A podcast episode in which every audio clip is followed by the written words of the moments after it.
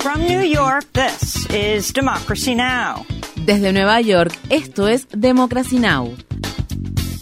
Democracy Now! es un noticiero internacional de radio y televisión que se transmite desde Estados Unidos a través de Internet en democracynow.org. Welcome to Democracy Now!, democracynow.org. Bienvenidos a Democracy Now! en español democracynow.org barra es. El informativo de Guerra y Paz con Amy Goodman.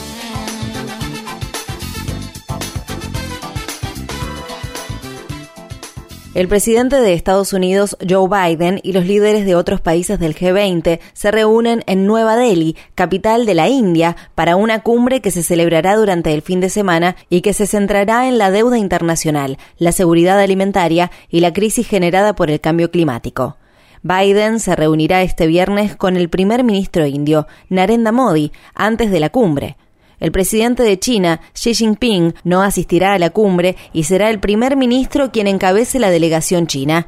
En vísperas de la reunión, la organización benéfica británica Oxfam acusó a los países del G20 de estar fracasando rotundamente en el intento de reducir las emisiones de gases de efecto invernadero a los niveles necesarios para evitar una catástrofe climática. El secretario general de la ONU, Antonio Guterres, expresó también esta preocupación durante la cumbre africana sobre el clima que se celebró a principios de esta semana.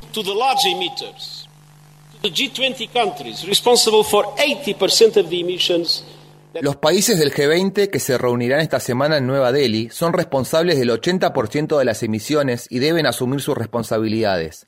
Los países desarrollados deben comprometerse a alcanzar emisiones netas de carbono cercanas a cero para el año 2040.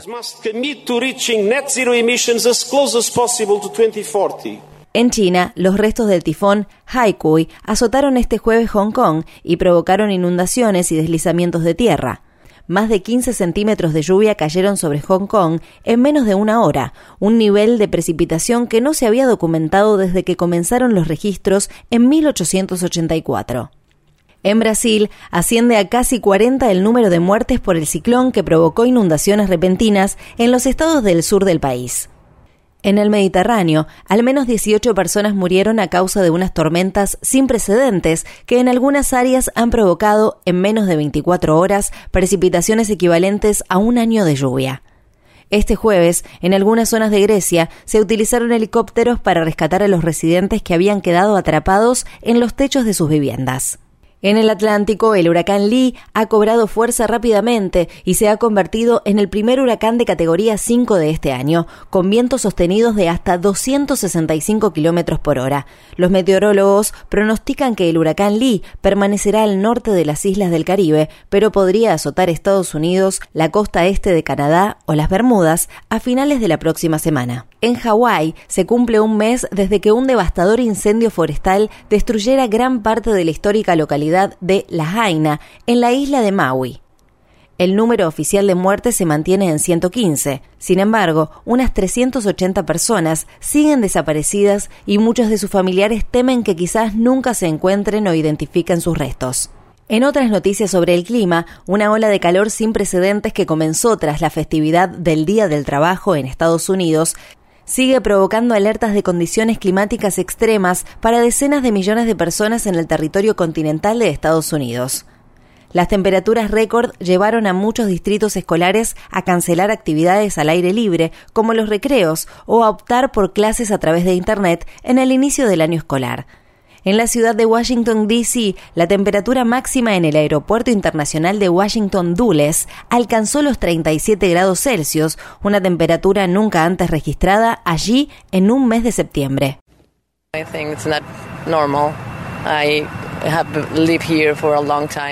Creo que esto no es normal. He vivido aquí durante mucho tiempo y esto es increíble. Estamos en septiembre, a punto de que llegue el otoño, y hay 37 grados de temperatura, así que creo que esto se debe al calentamiento global.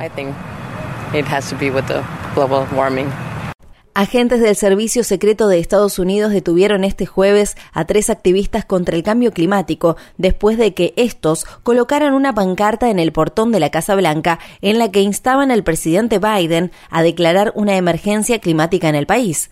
La movilización se produjo en vísperas de la marcha para acabar con los combustibles fósiles que se llevará a cabo en Nueva York el 17 de septiembre. La ola de calor que afecta esta semana a Estados Unidos se dejó sentir entre los aficionados y los jugadores del Abierto de Estados Unidos que se celebra en Nueva York, donde las temperaturas rondaron los 35 grados Celsius y estuvieron acompañadas de una intensa humedad.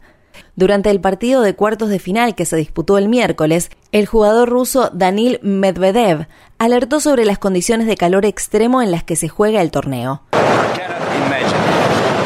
Esto es increíble. Algún jugador va a morir y entonces se darán cuenta.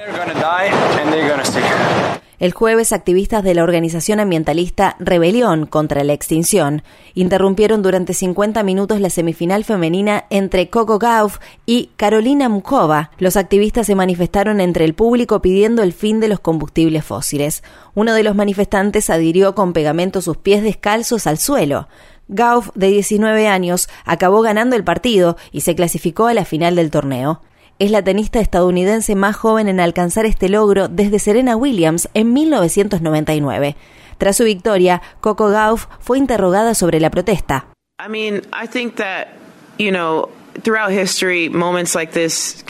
Creo que a lo largo de la historia momentos como este son realmente definitorios. Creo en el cambio climático. Si eso es lo que sentían que tenían que hacer para hacer oír su voz, realmente no puedo enfadarme por ello.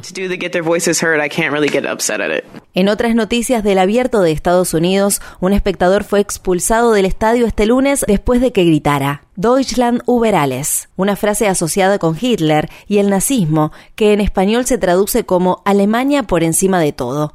Esto sucedió durante un partido que disputaba el jugador alemán Alexander Zverev. Zverev informó sobre el hecho al juez de silla y el personal de seguridad expulsó al aficionado mientras el público aplaudía.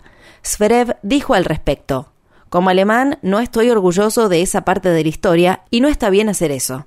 En Ucrania, cientos de personas de la región oriental de Donetsk asistieron a los funerales de las 16 víctimas del bombardeo ruso que se llevó a cabo este miércoles en un mercado abarrotado de gente. Los funerales se celebraron al tiempo que otro ataque ruso contra la ciudad de Krivoy Rog dejaba al menos una persona muerta y varias heridas. En Bruselas, el secretario general de la OTAN, Jens Stoltenberg, dijo el jueves que las Fuerzas Armadas ucranianas han estado haciendo progresos graduales en su contraofensiva contra los soldados rusos atrincherados en los frentes del sur y este del país. Están avanzando, quizás no tanto como esperábamos, pero van ganando terreno poco a poco, unos 100 metros al día. En agosto, el periódico The New York Times informó que casi medio millón de soldados ucranianos y rusos han muerto o resultado heridos en combate desde el inicio de la invasión rusa. En 2022, Elon Musk, el multimillonario director ejecutivo del proveedor de satélites de Internet SpaceX, ordenó en secreto a su empresa desactivar los satélites Starlink que pasaban por encima de la península de Crimea, ocupada por Rusia. Esto se produjo con el fin de impedir un ataque ucraniano contra la flota naval rusa en ese territorio. Según una biografía del empresario estadounidense, escrita por Walter Isaacson y que se publicará próximamente, la decisión de Musk impidió que drones submarinos ucranianos alcanzaran la flota rusa apostada en el Mar Negro. Al parecer, Musk temía que Rusia respondiera al ataque con armas nucleares. Según Isaacson, Musk dijo en ese entonces, los satélites, Starlink, no estuvieron pensados para la guerra, se diseñaron para que la gente pudiera ver Netflix, relajarse, conectarse a Internet, para clases en línea y para hacer cosas buenas y pacíficas, no ataques con drones. Corea del Norte ha anunciado su primer submarino táctico con armas nucleares en un momento en que sigue aumentando sus capacidades nucleares. Esto surge después de informes que indican que Kim Jong-un planea realizar un viaje a Rusia este mes para discutir la posibilidad de una ayuda militar de Corea del Norte en la guerra de Putin en Ucrania así como una posible colaboración técnica de Rusia en los programas nucleares y de misiles de Corea del Norte. Un jurado federal ha declarado culpable al ex asesor comercial de Trump, Peter Navarro, por negarse a cumplir con una citación del Comité de la Cámara de Representantes de Estados Unidos que investigó la insurrección del 6 de enero de 2021.